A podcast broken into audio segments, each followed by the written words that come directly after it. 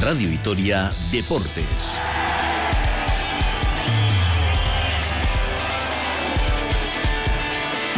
Con Emilio Pascual.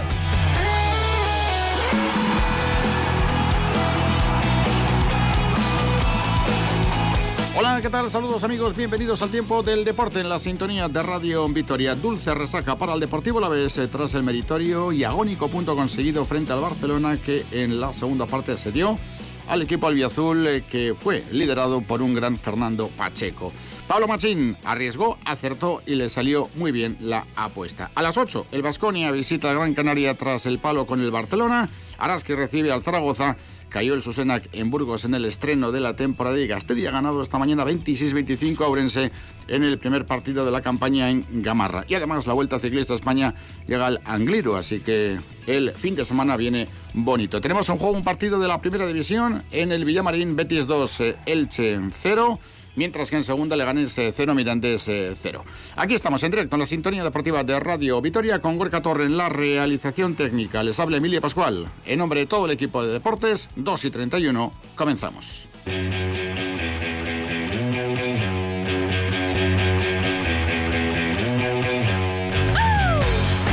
Vamos allá, por lo tanto, recordando como siempre el menú informativo para la jornada de hoy domingo. Tomen nota porque hay algunos cambios. Venimos de Super Canasta, de dos y media a tres, eh, con la habitual edición informativa. Damos cuenta de todo lo que ha ocurrido hasta ahora en el mundo del deporte y repasamos lo que nos puede deparar la tarde deportiva. Y atención, hoy de cuatro y media a seis menos diez, Radio Victoria Deportes, tres puntos y a casa. Y después, Araski Zaragoza y Gran Canaria Basconia. Así que vamos allá, 2 y 32 minutos de la tarde en Ecualecoa. ¿Qué tal, Arrachaldeón? Saludos y muy buenas tardes. Hola, Arrachaldeón, buenas tardes, muy bien. Estamos siguiendo en diferido el partido entre Deportivo La y Barcelona, que está ofreciendo Movistar, mientras en Gol TV se da el partido entre el Betis y el Elche. También muy interesante en Teledeporte la Vuelta Ciclista España. No es contraprogramar, sino informar y además aquel que está pendiente de la actualidad deportiva, pues tiene esto perfectamente anotado y apuntado. Y viendo la repetición, la verdad es que nos eh, ratificamos absolutamente en base a lo que decíamos en la jornada de ayer. El Deportivo La Vez saborea ese punto conseguido frente al Barcelona. Son ya ocho en la clasificación, dos jornadas consecutivas sumando con victoria en Valladolid y empate ante el equipo de Cuman. Apuesta con riesgo de Machín, dejando fuera a José Luis y a Lucas. Regalo culé, que aprovechó Rioja expulsión de Peleteiro, que condicionó, y asedio ofensivo del Barça con épica defensiva y un superlativo Pacheco. Sí, con, con ese matiz importante, ¿no? Que con 11 jugadores el Deportivo a la vez, hombre, tuvo el Barça sus, oportunidades, pero más o menos tenía el tema equilibrado. De, vez en cuando sacaba el colmillo y planteaba amenaza a un Barça que no estaba tranquilo e iba por detrás en el marcador. Dijo Kuman que no le había gustado nada la primera parte. Me dio un error muy importante de Neto para hacer el gol del Deportivo a la vez, pero aun con eso, la idea, el planteamiento inicial, que como dices, eh, bueno, pues destiló personalidad por parte del cuerpo técnico del Deportivo a la vez, porque no es sencillo hacer eh, lo que hizo. Le estaba saliendo fantásticamente, pero bueno, el partido cambió de la noche a la mañana con la expulsión de Jota y en el minuto siguiente el gol de Grisman para poner el empate. La última media hora, pues como has dicho, fue eh, de heroica defensa por acumulación,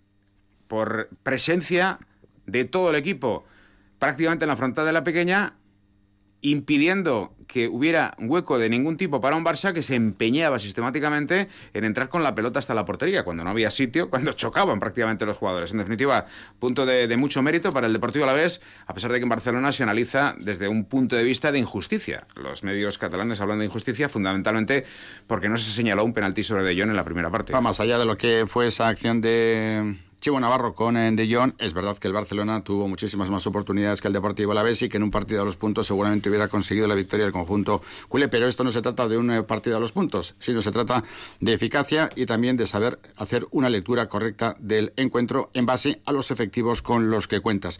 Eh, fíjate eh, que ayer apuntábamos el dato eh, de la mano de Emilio Aquiles, eh, que tenía que ver con los duelos entre el Deportivo Alavés y el Barcelona en Mendizorroza desde que el equipo había vuelto a primera en la temporada 16-17. Se habían jugado cuatro partidos en Mendizorroza y ojo al balance, cuatro partidos, cuatro derrotas, cero goles a favor y 15 goles en contra, marcadores 0-6, 0-2, 0-2 y 0-5. Y además también se daba la estadística de que Pablo Machín jamás había puntuado frente al Barcelona, ni con el Sevilla ni con el Girona. Es evidente que costó, pero se consiguió el objetivo en ese planteamiento inicial que hacía Machín, dejando a José Luis y a Lucas, que sorprendió a todo el mundo. O sea, nadie que conociera la alineación podía evitar eh, realizar un eh, gesto, una mueca de asombro, pero eh, ciertamente, y sobre todo en ese primer periodo, la velocidad de Daverson como referencia ofensiva, eh, que pretendía aprovechar eh, los espacios que dejaba el Barcelona con sus eh, posesiones adelantadas, fue determinante, entre otras cosas, para conseguir enlazar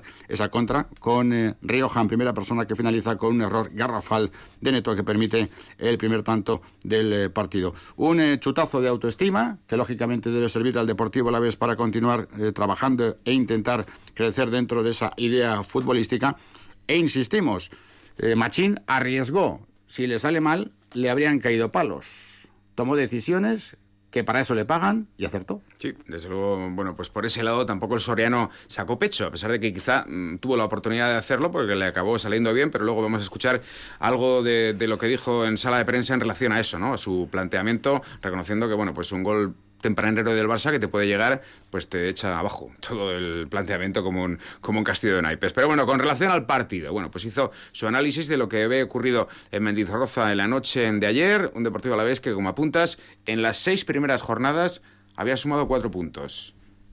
Y en estas dos últimas ha sumado los mismos cuatro puntos, así que ha mejorado clarísimamente su porcentaje de eh, sumar, teniendo en cuenta además que en casa se ha jugado contra el Barça y que los otros tres puntos se obtuvieron en Valladolid. Con relación al partido, pues se hacía su análisis, su lectura, su perspectiva, el técnico albiazul la noche en Mendizorroza. Nos hemos puesto por delante en el marcador, que no es nada fácil, y después hemos sufrido la expulsión, que además ya estábamos muy cansados, pues el equipo ha sido enormemente solidario, hemos interpretado muy bien que teníamos que seguir cerrando mucho por dentro, dejar en todo caso espacio en las bandas y que teníamos que defender como equipo muy junto, renunciando a hacer muchos esfuerzos en ataque que luego nos penalizaran. Hemos aguantado ahí con, la aportación de todos. Bueno, es obvio que Pacheco es el último defensor y ha hecho al final también alguna, alguna parada, pero creo que en el conjunto del partido lo hemos hecho muy serio y tampoco es que el Barça, más allá de esos últimos minutos en los que nosotros sí que nos hemos atrincherado, tampoco nos ha generado tantas, tantas ocasiones. Hablaba José Lu durante la semana de las en la manga que tenía Pablo Machín de cara al encuentro frente al Barcelona. Evidentemente él desconocía cuál era la estrategia e entendemos de cara al partido de ayer. Seguramente cuando conoció la formación o cuando explicó el técnico cómo se iba a jugar frente al Barcelona, José Lu se acordaría de aquella frase de las en la manga fuera este o no fuera el as en la manga de Pablo Machín, lo cierto es que el técnico Soriano explicó después en rueda de prensa qué es lo que quería, qué es lo que pretendía y cuál era la idea para hacer frente al equipo de Kuman. Sí, sobre todo hasta el minuto 18 de la segunda parte, cuando tuvo que variarlo todo, porque bueno, pues eh, en su idea estaba con todavía 1 a 0 en el marcador y 11 para 11, refrescar al equipo y posiblemente en ese momento dar la alternativa a Lucas, que no jugó nada, o a José Lu, que sí estuvo en el campo, para quitar posiblemente a un ya agotado J. Pletero, que había hecho un esfuerzo muy importante, que quizá por eso acabó precipitándose en la jugada que le costó la segunda tarjeta amarilla. Así que, bueno, pues el planteamiento inicial con esa sorpresa para todos. Creo que también para el propio Kuman le estaba saliendo fenomenal, con fortuna o menos fortuna, pero le estaba saliendo fenomenal y luego se ve obligado a cambiarlo todo. Un planteamiento que decía el técnico albiazul que se te puede caer, pues eso, ante un equipo como el en el primer minuto. Hemos hecho un planteamiento muy serio. Habrá muchas veces que quizá en el minuto uno pues se trunca ese ese planteamiento. Yo pensaba y sabía que necesitábamos velocidad a, los espacios, que Dey nos iba a dar primero ese trabajo, ya tenía pensado que luego eh, tendríamos a futbolistas de refresco como José Lu, incluso como, como Lucas. La idea era estar juntos, meter un futbolista más en el medio campo para impedir que pudieran circular fácil. Cada partido, pues en un suspiro puede cambiar y hemos tenido que reaccionar Mm, llevando el partido ganado, sacando futbolistas un poco más dedicados a, las labores defensivas. Y ahora, sobre todo, sacar conclusiones de cara a futuro, ¿no? Lo que este punto le puede dar al Deportivo Laves. Ha sumado cuatro en dos jornadas la media inglesa. El Deportivo Laves tiene ocho puntos. El próximo domingo juega frente al Levante, un rival directísimo que se juega al bigote a las seis y media frente al Granada. El Levante ahora mismo está en zona de descenso con cuatro puntos y tiene la salvación a dos más allá de lo que haga el Celta y el Valencia en sus respectivos eh, compromisos. Un futuro que a corto plazo no trae muy buenas noticias, porque Chimo Navarro tiene una lesión que es eh, más preocupante de lo que parecía ayer cuando se retiró. Con esa decíamos, ojalá que sea una elongación y el asunto se quede ahí. Pues no. Y J. Peleteiro, que no va a poder jugar, evidentemente, en el partido contra el Levante porque ayer fue expulsado. Son secuelas de cara al choque del Ciudad de Valencia. Hablamos del Ciudad de Valencia porque mm, todo indica que en efecto se va a jugar en el campo que es propiedad del, Levante y no como hasta ahora en el Estadio de la Cerámica, en donde estaba deprestado, jugando el equipo Granota como consecuencia de las obras de, su campo. En definitiva, para ese partido en Valencia el próximo domingo no estará J. Peleteiro porque le va a castigar el comité de competición. No hay nada que decir a la redacción del acta, no hay por dónde meter mano a eso. Eh, un partido para el gallego. Y el Deportivo a la vez esta mañana ha informado del alcance de la lesión de Chimo Navarro. Y bueno, pues eh, no, es, eh, no es el mejor de, de, los diagnósticos. Se habla de una lesión de grado intermedio en el bíceps femoral de su pierna izquierda. Cuando habla de grado intermedio, y hablamos de cuestiones musculares, eh, va a necesitar un mes, un mes eh, para no asumir demasiados riesgos, porque una roturita, una micro rotura, pues te cuesta dos, tres semanas y cuando se habla de intermedio es que, es que la dimensión de la rotura del músculo mm, es eh, como para tener mucha precaución, así que quizá un mes para Chimo Navarro, esto unido a que Pera Pons tampoco llega todavía, pues son tres bajas a tener en cuenta. Por eso decía Pablo Machín, el técnico del Deportivo la vez que aquí a futuro el punto de ayer debe ser un punto de inflexión y un punto de partida teniendo en cuenta la dificultad que tenía el encuentro ante los de Cuman. Sí, los dos términos que utiliza son punto de mérito y punto para la esperanza. Lo que importa es que tenemos un punto lleno de, mérito y, bueno, lleno de esperanza también para pensar que, esta es la, imagen de equipo que, que tenemos que tener, de solidaridad sobre todo que en los momentos difíciles pues nos juntamos todavía más si cabe y quizá pues si esa expulsión no se hubiera dado hasta incluso podríamos haber tenido la opción también de ganar, como también es cierto que a última hora pues eh, también hemos podido tener la posibilidad de perder. El empate entre el Deportivo la vez en Mendizorroza, fíjense otro dato que apuntábamos ayer de la mano de Emilio Aquiles, desde la temporada 2001-2002 el Deportivo la vez eh, no gana al Barcelona en Vitoria. Ayer no se ganó, se empató, es verdad, pero el punto supo a mucho. Pero en aquella ocasión, con la victoria 2 a 0, un 1 de diciembre de 2001, el Deportivo vez volvió a ser líder de primera división por primera vez después de la temporada 30-31.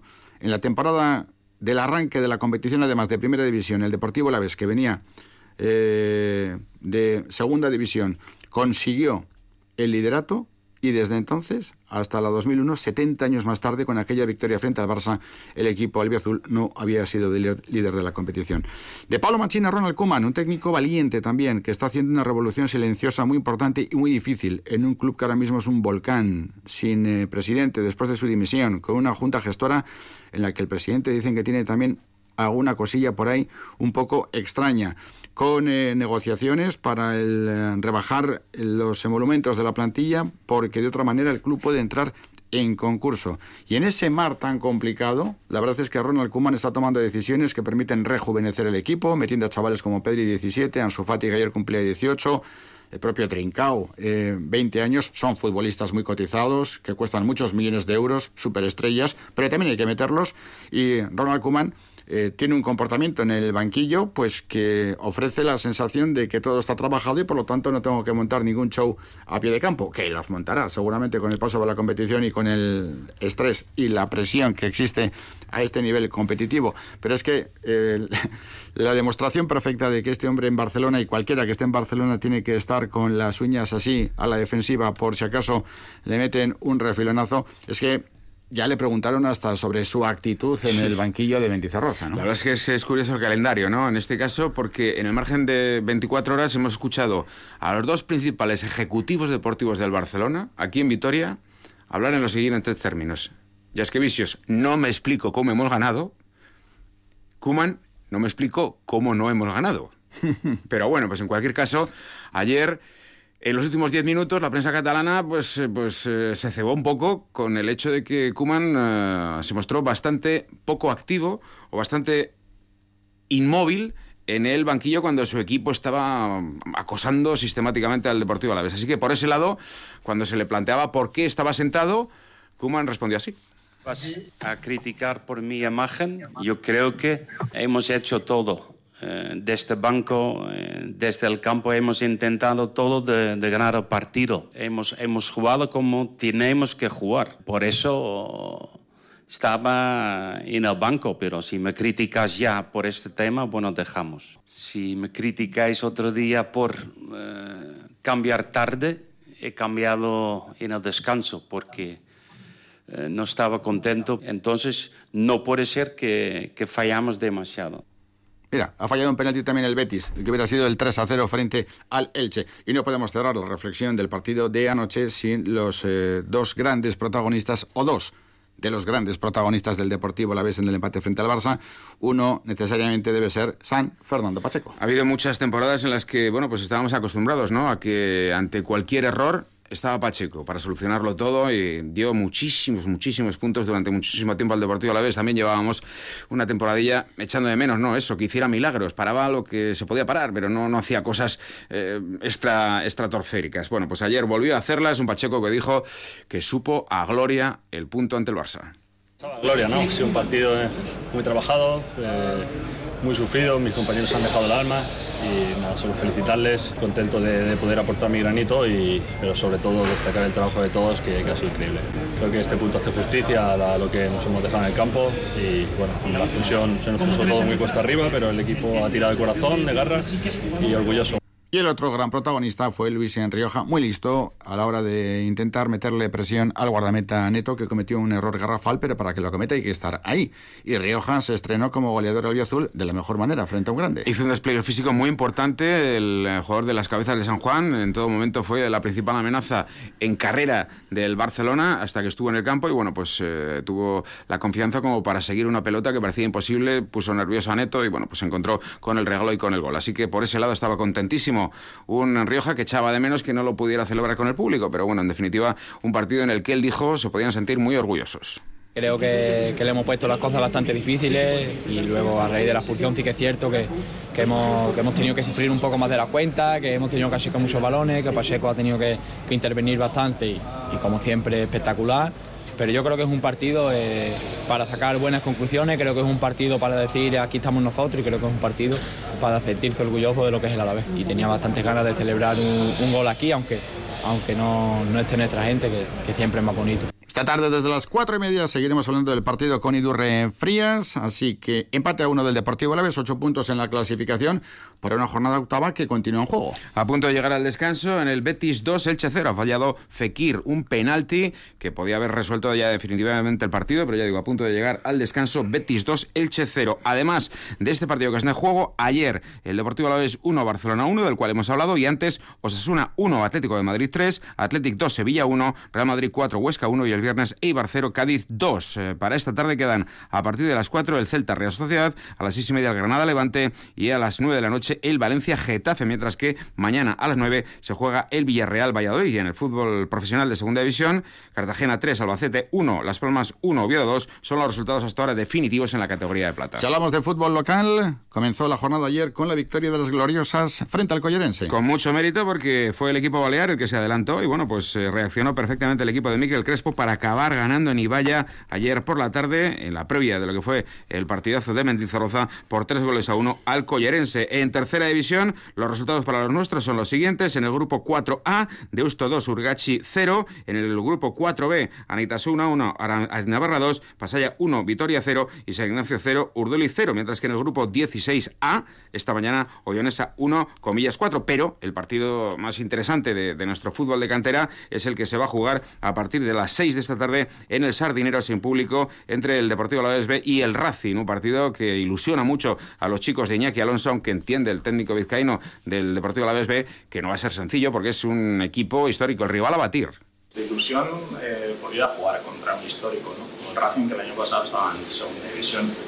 Sabemos que es un, el rival a batir ¿no? del, grupo, sabemos que es un equipo eh, muy importante, que se ha reforzado muchísimo y sobre todo en la, última semana, incluso en el día de cierre de competición, que va a ser un partido distinto al que jugamos en pretemporada, pero que no por eso, pues eh, vamos desde luego con ilusiones renovadas y con ganas de, hacer un buen, un buen partido y un buen trabajo. Hablamos de baloncesto, venimos de Supercanasta, tenemos varias citas eh, de baloncesto por la tarde con el duelo del Araski frente al Zaragoza y a las 8 el partido del Gran Canaria con el eh, duelo entre Gran Canaria y Vasconia. Se ha aplazado, por cierto, el Andorra-Zaragoza, coronavirus, y el Burgos va a jugar con seis fichas profesionales, coronavirus. Estamos de nuevo en Las Palmas. En Ricardo Guerra, ¿qué tal, Arrachaldeón? Buenas tardes. Hola, ¿qué tal? Muy buenas tardes, Emilio. El partido estuvo en el aire tras el positivo de un miembro de la expedición del Granca, que sigue confinado, por cierto, en Tenerife, pero los resultados de los test eh, han permitido que se juegue el encuentro y en ese sentido, pues eh, todo va por adelante, las 8, partido Granca-Basconia. Sí, quedaba todavía a conocer el resultado de las eh, pruebas ya de seguridad, ¿no? Que se les conoce, que no están dentro del protocolo, pero que en este caso Herbalife Gran Canaria ha visto oportuno realizarlas, ¿no? Unas pruebas que se han realizado esta misma mañana para descartar cualquier tipo de duda y bueno, el resultado de esas eh, pruebas eh, han dado de nuevo un resultado negativo, respaldando la prueba a la que fue sometido tanto cuerpo técnico como plantilla en el día de ayer. Por tanto, a esta hora y si no hay mayores sobresaltos, esperemos que no sea así podemos decir que ese encuentro va a dar comienzo a las 8 de la tarde en el Gran Canaria Arena, lógicamente una hora menos aquí en la Comunidad Canaria. El Vasconia con el objetivo de reponerse de la jornada del viernes frente al Barcelona y el Granca con Porfi, con el agua al cuello y con una situación clasificatoria absolutamente preocupante. Sí, con muchos problemas. ¿eh? Es cierto que en Eurocup las cosas le están yendo mejor, está con un balance 3-1, pero en Liga ahora mismo se encuentra en la cola de la clasificación. Ganó el primer partido frente a Bilbao Basket y a partir de ese momento todo han sido derrotas para el conjunto de Porcivisac, seis de forma consecutiva que han puesto su eh, posición de entrenador en entredicho, incluso en algún momento especulándose ya seriamente con una de destitución, pero de momento el técnico segoviano aguanta, es un proyecto nuevo desde la dirección deportiva con la llegada de Willy Villar, el eh, técnico por Fifisac, con cuatro eh, jugadores eh, importantes que han llegado este verano, con Matt Costello como jugador franquicia. Yo diría que es un equipo interesante, que jugador a jugador, sin duda, pues no diríamos ¿no? Que, pueda sufrir en esta temporada como lo está haciendo, pero al final los resultados le colocan a cada uno en su sitio y ahora mismo Gran Canaria, con ese balance 1-6 en su haber, con un partido menos disputado, pues no cabe duda de que es uno de los peores equipos de la competición y además los números también lo reflejan. ¿eh? Segundo peor equipo en valoración, segundo peor también en anotación, el segundo que menos rebotes se recoge, por tanto yo creo que si nos remitimos eh, exclusivamente a los eh, datos, la clasificación del conjunto isleño es completamente justa para los méritos que están realizando hasta la fecha. Ciertamente es así, el algodón no engaña y los resultados tampoco. Por cierto, Nico, es muy interesante escuchar a Porfi Fisac pero en la previa del partido frente al Tenerife, porque él ya estaba viendo que el ambiente no estaba para bromas. Sí, hay que tener en cuenta que por razones sanitarias, después de suspenderse el derby canario, no ha habido previa de Porfi Fisac de cara al partido frente al Vasconia de hoy, pero perfectamente podría valer lo que dijo horas antes del no derby canario, horas antes del partido frente al Tenerife, que ya digo, fue suspendido. Y en ese sentido, para saber cómo está el patio, por el Granca, pues no hay, nada, más que escuchar un resumen del inicio de la rueda de prensa de Porfi, ¿eh? porque él, en esa rueda de prensa telemática con los compañeros canarios, tomaba inicialmente la palabra. No había pregunta inicial, él era el que tomaba la iniciativa. Primero, si tienen alguna pregunta respecto a mi futuro, que la hagamos al principio, para después centrarnos al máximo en un partido importantísimo como es el que tenemos, ¿vale? Es evidente que soy el responsable de este mal inicio de temporada. Aquí no vale ahora mismo, no es un momento de llorar ni es un momento de tristeza. Si, si hay que tomar algunas decisiones, las tienen que tomar y la primera cabeza que tiene que ser, tiene que ser la mía. No nos vale con lo que estamos haciendo. No vale al entrenador con lo que está haciendo. Lo que está haciendo le tiene el último puesto. Primero me parece lo más lógico que la gente piense y que la gente critique al entrenador. Es que yo lo haría. Si yo estuviera fuera y tendría Gran Canaria con unos seis, lo haría. A mí no me tiene que defender en este sentido nadie. Un poco más, necesitamos un poco más. Y no pierdan ni medio gramo, ni medio momento de pensamiento en ayudar al entrenador. Que no, que no. Que esto es Gran Canaria. El entrenador da lo mismo. A veces es un poco tribunero, pero da gusto escuchar a Profe Fisac, que el año pasado, por cierto, hizo una gran temporada al frente del Zaragoza. Esta tarde seguiremos en contacto. Ricardo, gracias, saludos y buenas tardes. Un saludo, Agur. Tenemos un minuto para acabar el programa. En ECO lo aprovechamos a tope. Pues recordamos eh, marcadores de Liga CB esta mañana. Unicaja 82, Obradoiro 76, como has apuntado, aplazado del Andorra Zaragoza. Y ayer derrotas de los equipos vascos, en Betis 74, Guipúzcoa 62 y Manresa 94, Bilbao 78. Y para esta tarde, bueno, pues nos quedamos sobre todo a partir de las 6 con el Cuchabán Araski Zaragoza de la Liga Femenina y con, bueno, pues eh, también el partido del filial del Deportivo Lados que ya hemos apuntado se juega en el Sardinero frente al Racing de Santander en la Vuelta Ciclista España una fuga de 20, restan ahora mismo 72 kilómetros para meta, pero han hecho medias brutales, así que para el Angliru se prevé batalla y de la bonita. Y además victoria para el Gastedi 26-25 en un partido precioso. Esta tarde escucharemos a Miguel Beltrán, pero primera victoria para el conjunto Gasteiztarra en el comienzo de la temporada en el debut en Gamarra. Nada más, lo dejamos aquí, pero recuerden, volvemos a las cuatro y media y desde ese momento, deporte a tope en la sintonía de Radio Vitoria. Un placer, hasta dentro de un ratito, saludos y muy buenas tardes.